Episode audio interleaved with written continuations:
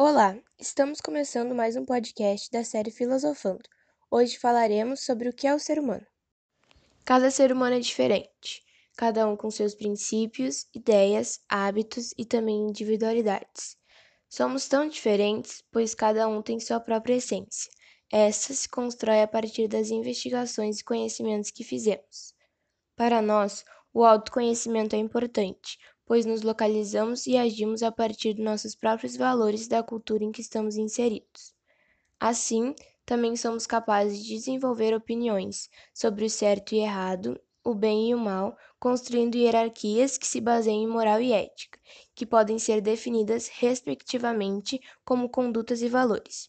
Buscamos sempre explicações para esclarecer os nossos pensamentos e a vida, e isso pode explicar o conceito de existencialismo popularizado no século XX, diz que o homem é o único ser que tem consciência, por isso é o único que existe. Ao contrário dos outros, nos questionamos e não aceitamos somente viver submetidos aos fenômenos naturais e às leis. Além disso, os seres humanos têm atitudes baseadas em suas crenças e, por vezes, isso acaba criando debates que podem ter consequências negativas e também positivas, que ajudam no desenvolvimento de uma sociedade mais justa. Eu fico dividida quando penso em o que é o ser humano e por que somos diferentes de animais. Uma pergunta leva a outra, né? Ao mesmo tempo em que penso que seres humanos são diferentes de animais porque pensamos nas consequências de nossos atos, temos sentimentos mais profundos, conseguimos construir coisas relativamente mais difíceis, penso também que animais como o macaco conseguem pensar como nós. Até porque pesquisas dizem que somos a espécie evoluída do macaco. Penso também que animais como pássaros, castores e a maioria deles conseguem construir coisas difíceis em seus níveis, como suas casas, seus ninhos. E que também animais têm seu instinto, que os ajuda a formar sentimentos profundos, como por exemplo o de mãe, que é muito parecido com o de ser humano. Então, penso que na verdade deveríamos ser considerados animais. Por mais que possamos ser melhores que eles, sempre haverá um melhor, como em todo o universo.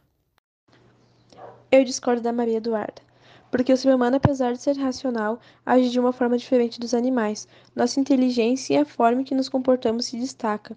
Nós temos capacidade para analisar nossos atos, fazer nossas tarefas e colocá-las em prática. Com a nossa capacidade e inteligência, atingimos as coisas sensíveis e corporais, mas também as realidades imateriais e incorporais, como a verdade, o tempo, o espaço, o bem e entre outros. Os animais considerados como um ser irracional, por mais que possamos pensar que eles são seres, seres livres, eles realizam seus atos impelindo pelas suas sensações, pelos seus apetites e pelo seu instinto natural.